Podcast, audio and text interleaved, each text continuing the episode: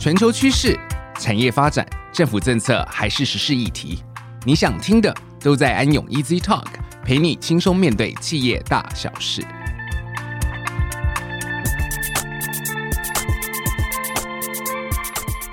各位听众，大家好，欢迎来到安永 Easy Talk 的安永企业家讲群英叱咤，我是安永联合会计师事务所税务服务部职业会计师孙孝文 Jimmy。今天的节目，我要访问的是刚刚热腾腾获得我们安永企业家奖新兴创业家奖得主的关键评论网媒体集团执行长钟子伟 Joy。钟执行长在台湾大学就读的时候，是第一届模拟联合国会议创始人之一。二十岁就出版了第一本书，而在二十四岁进入哈佛商学院，也是近年来最年轻进入哈佛的台湾人之一哦。二十八岁就当上中国商利欧的总经理。然后，当然，在去年十二月的时候，成为我们台湾安永企业家奖有史以来最年轻的创业家。我们来欢迎中执委执行长 Joey。嗨，Jimmy，好，听众朋友大家好，我是 Joey，大家都叫我 Joey。好，其实刚刚有提到，执行长几乎在每个时期都是以最年轻或创始的这种姿态达到一个阶段的成就哦。但其实你很早就对自己的人生进行了一些筹谋啊，是一位先行者。而且早在十二岁就立定梦想的您所出过的书籍当中，其实也很多都是以故事中潜移默化的方式，让读者建立起关键的观念还有态度哦，都可以提早为自己的人生做一些规划。是不是这边可以请你谈一下，在经营自己的方式，还有就是在管理关键评论网的时候，有没有采用一些你书中上提到的这些观念呢？呀大概或多或少都有了。嗯，现在回想起来，从刚开始。呃，还在念书的时候，或者是出版第一本书的时候，我觉得 maybe 贯穿这一切的一个一个一个共同点，就是我一直从很小就觉得人生中最稀有的，呃，一去就没有的东西就是时间。其他东西你或许用钱买得回来，或者是还有其他方式会可以去补救，但是时间一旦没了就没了。我觉得我开始有这个很深刻的体会的时候，应该就是高中吧，就是经过联考了，进入高中了。然后三年后，你就是高中毕业，就是大学。然后我不想要成为那种，你看很多那种好莱坞电影说那种到了十八岁、二十四岁、三十岁的时候才开始怀念当初高中的时候怎么样，大学的时候怎么样。所以当初就有一个很深刻一个体会，就是每个阶段的人生目标，我想要在高中毕业、大学毕业典礼的那一天，回过头来想。高中我所有想要做的，大学我所有想要做的，所有想要去旁听的、尝试的、社团的、去辅系的，所有当初那四年或三年好奇的事情，该体验的都尝试去体验一下。然后毕业典礼那天当天，高高兴兴的毕业完，也不用特别好像多愁善感或者是难过，说当初没有好好把握时间。所以那个或许是一直是一个主题。所以等到大学毕业的时候，这个主题已经很明确，会影响到。呃，每一个人生阶段的一些规划，所以就以至于那下一个人生阶段出国念书，或者是在外商工作，呃，到了一定的人生的一个 stage 之后，就觉得好像这一辈子一直很好奇。自己创业会是什么感觉？呃，我们是在别人公司上班的时候，都会好奇，说到礼拜天晚上很不想起起床上班，到礼拜一早上去办公室的时候很不想上班。我首先当老板之后，你还是会这样子啊，你还是很不想要上班，但是你总是会好奇，说这种感觉起床是为自己，是为自己的公司，是为自己的目标是什么感觉？所以一样的道理，我不想要到了四十岁了、五十岁了，你有家庭的包袱了，你有房贷了，你有很多其他的压力的时候，再回过头来后悔，说当初。呃，为什么年轻的时候比较没有这些包袱跟压力的时候，没有去尝试过这件事情？所以就呃很自然到了差不多呃要过三十岁生日左右，刚好遇到现在的合伙人，刚好现在这个 idea，这个 idea 刚好在那几年刚好是数位转型一个很好的时间点，我们就觉得好像就就就回到当初高中跟大学最根本的一个问题，就是假设。时间重来了，呃，假设我四十岁了，然后我回想起来，当年二九三十的时候有这个创业的机会，时间一过了就没了。不管原本的外商工作有多好，或者是表面上有多光鲜亮丽，我放掉了，我我会不会终身遗憾？这是不是一个我永远回不去的一个无法弥补的一个人生的一个疑点？假设会的话，好吧，那就是代表到了那个人生阶段，不管机会成本代价有多高。那就就尝试下一个挑战吧。那那个时候就觉得，呃，这辈子好像应该尝试一下创业是什么感觉。刚好有这个机会，那就就把握了。那转眼间创业八九年了，所以因为现在公司已经好几年了，比较看不出来。但是假设去我们第一个办公室的话，我们第一个办公室非常非常小，它就是那种临时上到办公室的那种会议室那种感觉。刚开始上班的第一天只有三个人。但是整个办公室都会布满了我们那时候用手写手贴的那个笔记，就是我们预想说上班的第一天、第一个礼拜，然后一直往前看的第一年，每个礼拜大概要完成什么事情，所以墙壁上会贴满，全部都是那个便利贴。那个全部都会贴满，譬如说六月一号谁要完成什么事，一个礼拜之后六月八号、六月十五号、六月二十二号，每个礼拜要完成的事情，然后它下面是怎么影响到那个月的数字、它的业绩、它花的钱、它什么时候可以收支平衡，我们贴满了一整个墙。那那个整个墙追根究底。以德的道理也是一样，我们开始创业了，我们拿了自己的积蓄，我们之后拿了投资人的钱，就是新创公司最没有的就是时间，我们唯一有的就是效率，就是速度，就是大公司或者是竞争者或许要花三个月开个会才能做个决定，那新创者就是我们觉得这是一个机会，这是个可以尝试的，我们马上下就可以试试看了。所以我觉得这个时间的概念跟之前。从念书的时候一直潜移默化到现在，变成一个非常非常重要的一个主轴，就是每一个阶段，不管你是学生、创业或者是经营者，那个阶段你需要做完的事情，你跟时间赛跑那个感觉，呃，对我一辈子的影响是非常非常大的。非常谢谢 Joe 的分享啊，确实啊，就像你说，我就你刚刚提的好莱坞啊，我们常常就在人生很多的阶段，就回头去想啊，我当初怎么没有做这件事情啊？所以确实，哎，今天这一段的这个 podcast 其实还蛮适合给我们一些年轻的同事啊，或者是比较年轻的听众来作为一个分享，让他们可以早一点有这个启发。那我们其实回到关键评论网当初创立的时候啊，虽然在这一段期间我们在访谈或者是媒体的报道之中啊，就以其实你有提到当初我们在成立这个所谓的原生网络媒体的时候，刚刚你有提到跟我们一个共同创办人来讨论了之后呢，希望可以创立一个非常公正严肃的一个新闻平台的梦想。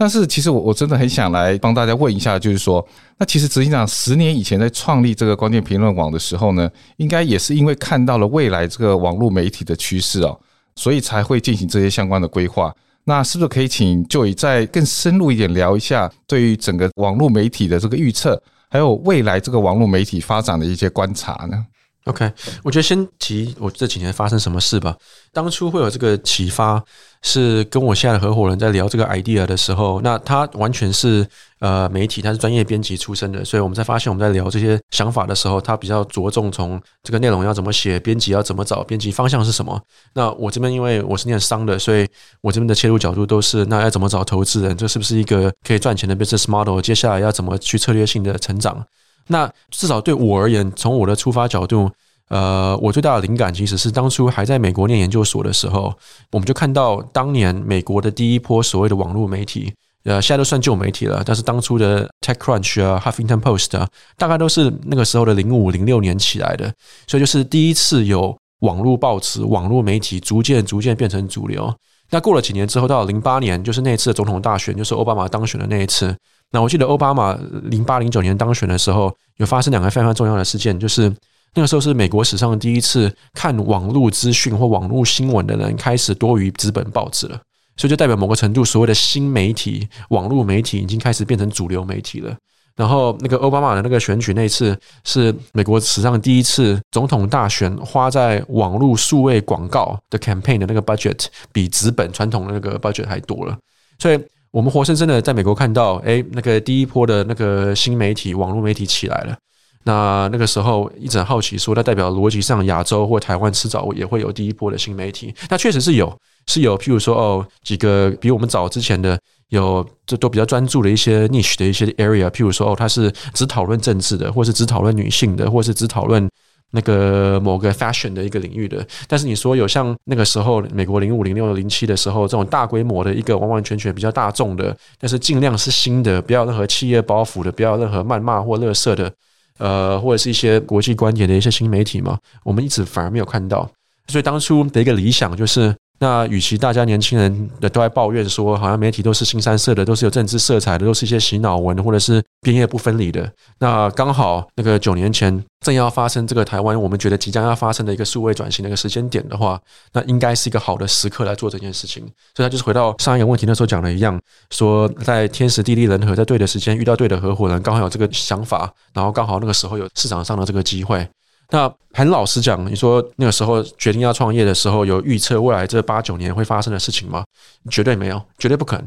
这感觉就好像谁会知道你去念幼稚园的时候，你大学会念哪里？那个绝对不可能。你只会有个大方向，说哦，我之后想要念大学，我大概对什么样子的科系有兴趣，之后大概会往那方向走。但是你说它会精准到你十八岁的时候就什么学校什么科系，你五岁就会预测吗？绝对不可能的。所以，我们只有个大方向，我们想要趁数位转型的时候，做出一个比较有价值、有深度内容的一个比较政治色彩的一个新媒体。至于这个三年后、五年后、十年后会怎么赚钱，会不会怎么并购，或者变成什么样的集团，不知道。但是至少大方向清楚了。那以过来人的角度来看的话，呃，老实讲，根本就不可能预测。所以，创业的那句话就是，你也不用百分之百全部都知道你要干嘛，不可能的。因为三年后、五年后发生什么事，你也无法预测。你就是百分之六七十大概知道大方向是什么，你自然而然到了第三年、第五年、第七年，你就会去改变，你就会又有弹性，你会自己去找到方法的。所以媒体当初的预测跟未来的观察很难讲。举个例子，那个我们这个行业这一两个月大家最焦虑的、最紧张的，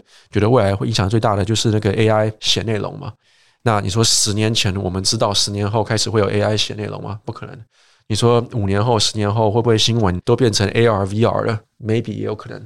那所以这个或许就是科技创业最大的恐惧，就是十年前你还是所谓的新媒体，十年后你就不是新的了，再十年后你就是老的了。所以你会永远害怕在你后面新起来的科技或者是新创公司。理论上你比较不会害怕在你前面的，因为是我们的 job 要去破坏掉前面的其他的比我们大的集团或者是既得利益者。但是十年后或许我们就是那个要被新科技起来赶上然后破坏掉的公司，所以你无法预测，你只能大致上有一个。方向，然后就到时候再反映吧。嗯，了解哈。那我想确实啊，你一开始比较提到，就是说，不管是全世界或者台湾，对于新闻媒体的这些评论，那当然，我想，即便不讲这个乱象，那最少它这样子的现象，我想大家都是很认同的哦。但是，当然，我们也知道说，之所以会变成这样子的一个情况，可能也是跟一些他们必须要得到的一些商业的一些活动或商业的利益哈有关系哈。我们其实光镜评论网一直就是坚持公正的媒体，那当然其实也是一直对于这个我们这个社会责任一个贯彻啊。现在都在讲 ESG 哈，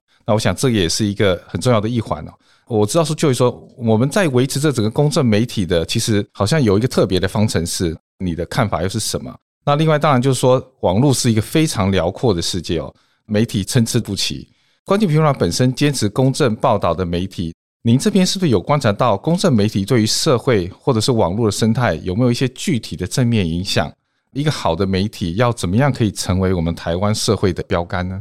呃，对于第一个，我首先到底公正与否，那是个非常非常主观的判断啊，所以我们当然也不敢说我们百分之百公正。但是它的理想，与其说公正，应该是说，呃，我们创业的第一个礼拜就有手写一个一个编辑方针，到现在都还贴在我们的办公室一走进去的一个地方，就是理想上。呃，我们要回到媒体的一个初衷，就是我们报道我们觉得明天早上起床，我们的读者应该要知道的新闻，或者是有分享价值，应该要考虑的不同的观点。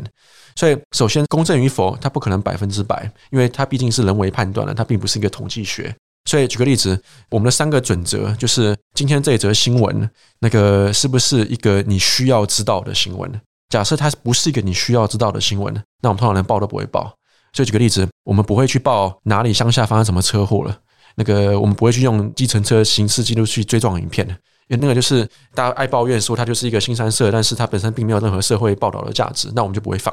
所以我们也不会放什么什么八卦、艺人走光了什么什么这些没有新闻价值的东西。我们觉得你不需要知道，我们就不会放上去。所以第一点就是它本身有没有新闻价值，你需不需要知道？那第二点就是，假设它有价值，你需要知道的话，那这个社会事件或这个议题背后的每一个观点，不管它是蓝绿或者什么色彩的，我们有没有尽量去整理出每一个不同的观点的看法？所以有国际事件，或者是两岸的事件，或者是华人世界的事件，那个我们会去尽量整理。譬如说，哦，这个是香港的观点，这个是北京的观点，这个是台湾的观点，这个是日本的观点，这个是外国媒体或者是欧美的观点。所以那个理想就是这个事情背后的不同的观点，我们应该要让你至至少都知道。那你看完之后，你自己是赞成绿的、赞成蓝的、赞成左还是赞成右，你可以自己判断。但是我们的责任就是把这个议题背后尽量的把它用客观的把它呈现出来。所以 again，它不可能百分之百完美的。我们经常会被质疑说，哦，这个感觉好像偏绿，这个感觉好像偏蓝，尤其是到选举的时候，那这个是难免的。尤其是很自然的这几年这样下来，假设我们的读者刚开始是年轻人居多。那很自然而然的，你会有互动的，或者是共鸣比较多的话题，往往都是年轻人会比较关心的话题。所以举个例子，这几年下来的多元成家、LGBT 呃人权、Me Too 这种权利，或者是女性性骚扰的，在我们这边的声量是很高的，因为那个自然而然是年轻人比较喜欢关心的事情。所以很自然而然，久而久之，大家都觉得，就算我们没有色彩的话，好像我们比较偏 progressive，就是自由派。那这个也难免。但是，随着回到刚刚讲的，到底真的是百分之百公正还是公平？呃，很难判断。但是至少当初的理想就是每一个观点，我们尽量呈现，让你自己去判断它。那第三个准则就是，假设一跟二都符合了，那到了这个报道或是这个新闻整理的最后结尾的时候，我们有没有尽量暗示给读者说，对于一个平均早上起床的？二十岁的台北人，三十岁的香港人，四十岁的新加坡人，你为什么应该要知道这则新闻？那你去访问走在路上的年轻人，为什么的时候，很多笑话就是，呃，我无法想象从一个台北人、台中人或高雄人的角度，我为什么要关心中东内乱呢？或者是埃及暴乱，或者是反政府了？那一样的，他或许这个事件背后有很多我们值得思考的、可以借鉴的，但是他或许太硬了。那我们在这篇报道的结尾的时候，我们尽量尽量去暗示说，从一个台湾或者亚洲的观点，你为什么应该关心这件事情？所以到现在，我们的所有那个新闻事件报道的那个标题的上面都还有一个框框，一个 box，那个 box 上面就是你为什么要知道这则新闻？那类似就是我们的编辑在暗示他们为什么觉得这一篇报道是重要，然后他为什么会选这篇报道，然后你为什么应该要思考这个议题。Again，他不可能百分之百完美，他不可能百分之百公正，但他当初的理想初衷就是这样子。这个 DNA 一直流传到现在。举个例子，呃，我们既然要称为独立媒体，所以除了公正的报道之外，我们绝对不能做任何置入，我们绝对不能做任何业配，任何广告在我们集团之内都要清楚的标示这个是广告，这个是 sponsor content。我们绝对不能拿客户或者是投资人的钱，然后把它伪装成新闻。那这个对我们最大的影响，就是前几年我们还在成长的时候，这个让我们拿广告预算是非常非常辛苦的，因为大部分的品牌在台湾其实都已经习惯给你一笔钱，把它包装成新闻了。那当我们清楚的标示的时候，很多广告商就是不想要下。这个花了我们非常非常多年跟辛苦的路，才慢慢让大家接受。到现在，凡是在我们集团下广告，全部都要清楚的标示。那你说长期下去，这个对社会或者是生态有什么影响？很难讲，因为我们常开一个玩笑说，我们这边东西太硬了，所以很多人看完了我们的硬的东西之后，还是会去看八卦的、新三色的，或者是比较软性的东西。所以其他的软性的媒体当然都还是存在，大家都还是共存的好好的。我觉得或许最早期我们觉得是一个正面指标，然后最有趣的几样事情是，我们在做我们的读者大调查的时候，那个我们看的观众群广一点的话，大概就是十五到四十五岁。所以也不难猜嘛，就我们内部的笑话就是，凡是你是用智慧型手机看新闻的，大概就是我们的 TA。你还会早上起床看七点新闻的，或是看报纸的，大概就不是我们的 TA。但是在这个 TA 群里面，那个我们忠诚度最高的，我们非常非常意外，在早期前几年的时候，反而是高中生。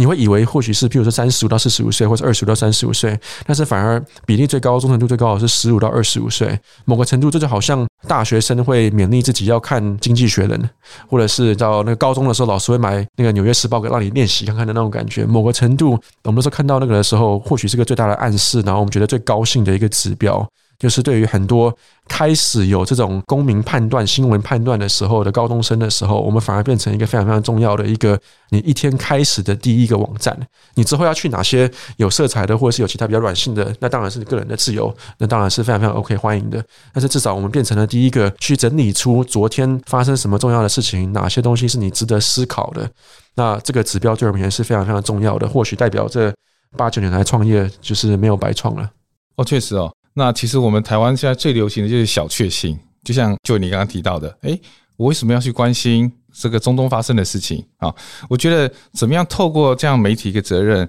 让我们年轻的一代哈，可以更放大他的格局啊，让他去关心世界的这个整个发展，当然是对我们台湾的未来，或对他们自己未来一定是有很大的帮助哦。那其实我这边想再补充问了一下，那其实刚刚您有提到的，就是说我们不会去做一些自入性的行销等等的。那我想我们也知道。媒体的经营其实是有一定程度的这样子的困难，在我们在坚持这些我们的媒体内容的时候，那我记得之前也曾经提到过，说，诶，我们在于这个内容的方面，跟我们的招商方面，其实有一些非常独立的一些安排。那我想这部分，我想请 Joey 可以再跟我们听众再分享一下。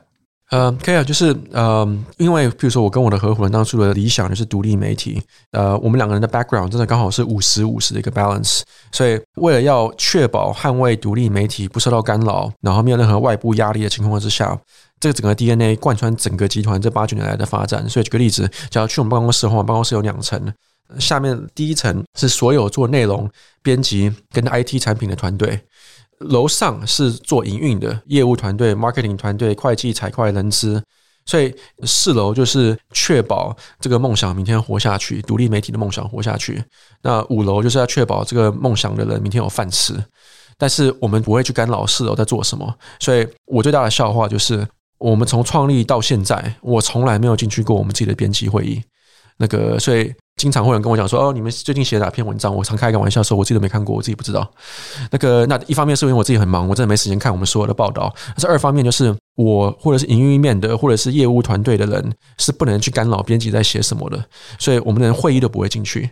所以这个你把这个放大一百倍，不管是我们的客户下广告的有预算的，或者是我们投资人都不能干扰编辑部在写什么东西。所以假设你去我们官网的话。我们的官网有一页有列出来，我们所有到目前为止的国内国外的投资人都有签一个声明，所以你们可以称为我们的投资人，当然非常非常欢迎，但是你们绝对不能干扰内部的任何一个编辑方向的一个报道。那个连我是理论上是创办人，我都不会进去我们自己的编辑 meeting，那更何况就不会有置入编页不分离，或者是伪装成它是新闻的这些事情呢。还是回到当初那个独立媒体的理想，就是我们报道，我们觉得这个是有新闻价值、值得应该要知道的事情，所以理想上。不管是我们的投资人，或者是哪些顾问，他本身有什么公司，他投资了哪些产业，有什么新的服务，那个他可以打给我说，我们一定要报道他，或者一定要怎么样。那理论上就是我的责任要挡在那边。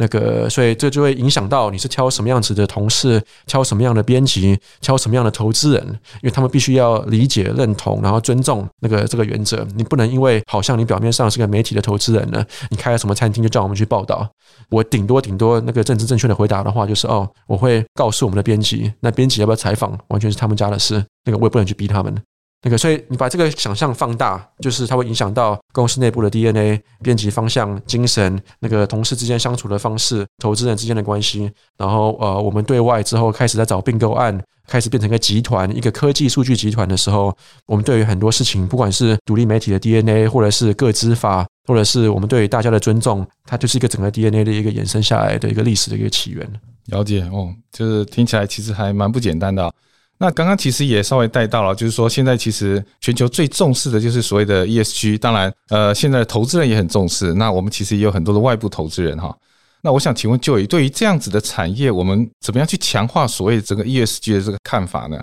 还有就是说，身为网络原生的这个观点评论网，自然是当然我们是比较少这些印刷啦、运送的这个过程。那当然，这对于这个环境的保护啊、减碳的操作，还有刚刚提到了我们一些公正媒体对于这个社会的影响力的一个提升。那就以这边，我们关键评论网集团怎么样对 ESG 有一些更深入的做法？那还有我们整个集团未来永续经营的想法又是什么？那怎么样可以帮助我们整个产业的提升？这样呃，我觉得前面几个问题跟回答有或多或少开始就已经带到或暗示到了。因为回到刚刚讲的，九年前当初创业的 DNA 理想就是独立媒体，所以他那些原则这样留下来，所以会有很自然而然的，不管是我们的企业文化，或者是我们自己的读者，或者是因此我们的编辑或者是同事。会关心的往往都是比较 again progressive，他就是比较自由派的，比较会关心环保啦、ESG 议题的啦、那个平权啊这些东西。所以我举个最好的一个一个远古历史，当初我们最早期有外部投资人进来的时候，我们八年前最早期的投资机构是从美国的华盛顿邮报里面出来的一个投资人。那所以完全是美国人来我们这边开董事会的时候，我记得印象非常非常深刻。我们第一次开董事会的时候，华盛顿邮报的总编辑来，然后看了一下我们的会议室，然后开完董事会之后就跑来跟我讲说：“哎，虽然你不是故意的，但是很阴错阳差，那个你们组成董事会的第一批全部都是男的，你马上就给我找女那个女的董事。”那个两性也要多，性别也要多元，然后之后 background 或什么什么也要多元，所以很早就开始有这个观念了。所以不管是之后的 again，你知道多元成家、LGBT 啊、人权啊，或者是 ESG，我们通常都会比较早一点，因为就有这个 DNA。举个例子，我们大概三年前就开始有 ESG 的报道了。我们两年前就有 ESG 的专业了，所以现在去我们的官网，它有个 ESG 专业。那个我们有一个部门是我们的数据市调部门，专门在做 ESG 的这些每一季或者每个月的追踪报道的。那就好像拿一个平行比喻，那个假设三四年前台湾年轻人最关心的议题真的是多元成家 LGBT rights 的话，那一样我们通常会比别人早一点，因为我们的读者群比较年轻。所以一样，假设 ESG 这一两年很红的话，我们通常会早一两年。我们两三年前。外国就已经开始有 ESG 的时候，我们就开始有这个报道了。不管他是我们的投资人、我们的董事、我们的股东带给我们的一个早一两年的一个启发，或是一个要求，或者是我们自己的报道的过程当中，很自然而然的，我们就会去报道。我们觉得，一回到刚刚讲的，你应该要知道，你应该要被分享的新闻或者是资讯，包含 ESG，或者是我们觉得这个对我们年轻读者未来的影响力会非常非常大，所以我们通常会比找传统公司或传统媒体这一块的报道快一点。那以公司自己本身内部运作而言，举个例子，呃，我们从去年开始已经在算整个集团的碳排放量了。那就我所知，我们应该也算是。新创圈或者是网络数位圈里面比较早开始有这个内部有这个指标，就要开始算。那我们去年底算完了，那今年的目标就是要开始列出，譬如说一直到二零二五年，就跟那个联合国的那个公报一样，就是每一个企业跟每一个政府要开始算未来这五年、十年，一直到二零三五或二零五零年之内，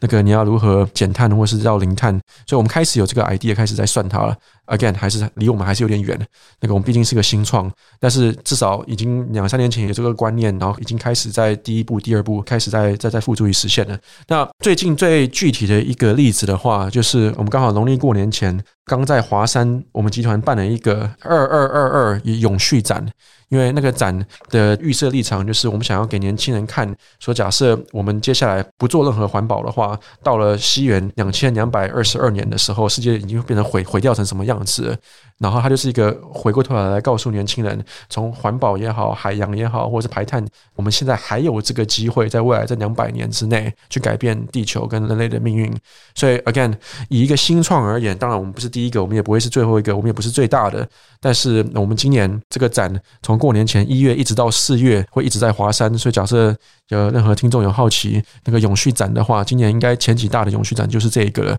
那也是集团非常非常关心的一个非常非常好的一个例子。OK，那这边当然是鼓励我们听众哦，可以去看一下我们这个永续展哦。那其实当然，就以您刚刚提到的，当然是我们整个媒体集团对于整个社会 ESG 的提升的一个做法。那其实 ESG 里面还有一项，当然是我们自己集团永续经营的这个方面哈。那我想就这样子的 ESG，这样子的环保，跟我们集团的这样永续的一个获利方程式之间，是不是有什么冲突，或者是您不觉得是一个冲突呢？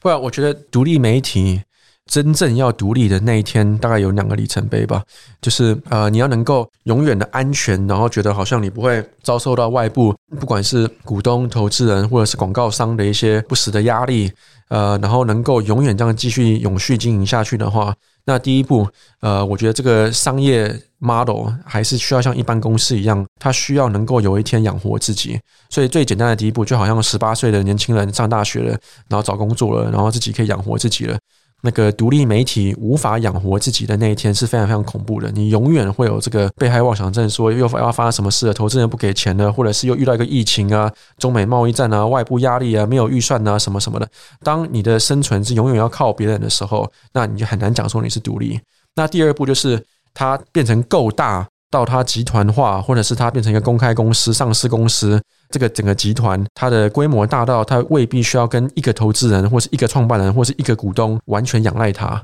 那它有一天它就是一个公开透明的一个公共财，那这个它就是更安全的，因为它就有更大的一个势力来去抵抗外部的这些压力。所以我觉得回到以公司经营的角度的话，我们从第一天开始。就非常非常明确的把它列为一个目标。我们没有要做非营利组织，我们没有要做 NGO、NPO，或者是它是个社会企业，或是要靠别人捐钱。因为从独立媒体的角度。当然，独立媒体的角度也可以靠非盈利组织，也可以靠社会企业的方式去经营。我们没有特别说谁谁比较好，或谁比较不好。但是以我们的角度，你要确保这个独立媒体可以靠自己活下去，然后因此永远有这个生存下去的这个势力的话，他就必须把它视为从第一天，就好像任何一个车库或者是矽谷的新创一样，他有他新创的原因，他要跟外部投资人拿钱的一个理由。但是之后他一定要靠自己收支平衡，靠自己养活自己活下去，然后集团化、规模化。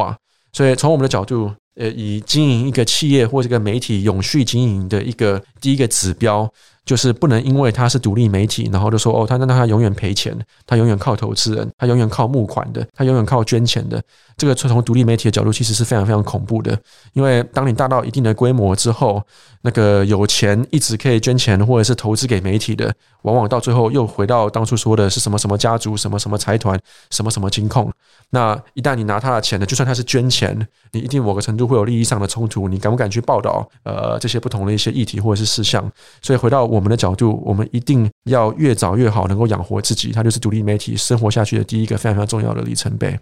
了解哦，听完 Joy 的这个分享，我认为我们安永企业家讲可以做到关键评论，那 Joy 的这个青睐跟参与，实在是我们的一个荣幸哦。那其实我们当然也希望 Joy 可以跟我们谈谈，就是说您在参加我们的安永企业家讲的这个整个感想跟心得。那当然，我们本来的初衷也是希望透过这样一个奖项，让我们这个得奖组之间有一个 synergy。您在参加这个安永企业家奖之后呢，是否对于关键评论网媒体集团的下一个阶段有没有一些新的想法或帮助呢？有个人当初的第一直觉反应，我记得颁奖典礼那天的时候，我我我还我还记得，我转头来跟我的一起参加的那个股东投资人说：“哦，对不起哦，我们离其他人还很远，那个规模上或时间上，那个我们或许这只是别人的五分之一或十分之一。”所以，呃，他当然有，绝对有他发挥，他就像一个校友会的感觉，他有他 synergy 的感觉，大家认识的都很愉快。只是就好像那种校友会的感觉，他会给你更多的一个愿景的一个想象空间，呃，然后更多的一些正面的压力，给你一些启发，说未来可以往哪些方向去发展。那我觉得从我们产业的角度的话，我记得那个时候整个颁奖典礼之后结束的时候，确实有人跟我讲过说，我们好像是第一个这个整个整个奖这十八年来的呃第一个入围或第一个入选的一个媒体公司。那这个对于我们的独立媒体的当初的初衷或者理想的这个 DNA，我觉得反而是最重要的那个里程碑。但是是假设因为我们公司有入围，或者是得了这个奖，然后它代表着新媒体，它代表着媒体在社会中扮演的这个角色，获得更大的一个重视，或者是关注，或者因此有更正面的影响力，那对我们这个产业是个非常非常重要的一个非常非常好的一个认可。那这个是个非常非常重要，比任何一个真的因为得奖而还重要的一个象征。我们非常谢谢 Joey 啊，对我们这安永企业家奖的这个认可。那当然，我们也很高兴，也希望，当然，我们整个这个安永企业家能够对我们关键评论网那有一些比较正面的这样子的一个一个帮助。那我想今天听众应该也是收获满满哦。那同时，对于关键评论网所能破化的未来媒体世界，相信大家也是非常的期待。届时，我们会请 Joy 再来我们的节目中，跟我们的听众来做一个分享。那我们再次谢谢关键评论网的执行长 Joy 安永 Easy Talk，我们下次见。谢谢 Jimmy，谢谢大家。